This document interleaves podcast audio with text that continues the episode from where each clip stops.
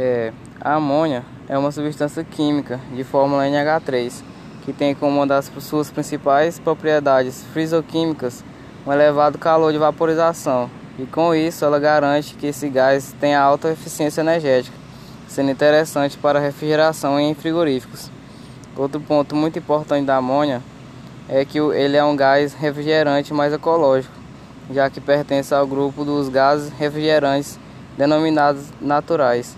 Portanto, possui zero potencial de aquecimento global, GWP, e zero potencial de deteriorização do ozônio, ODP.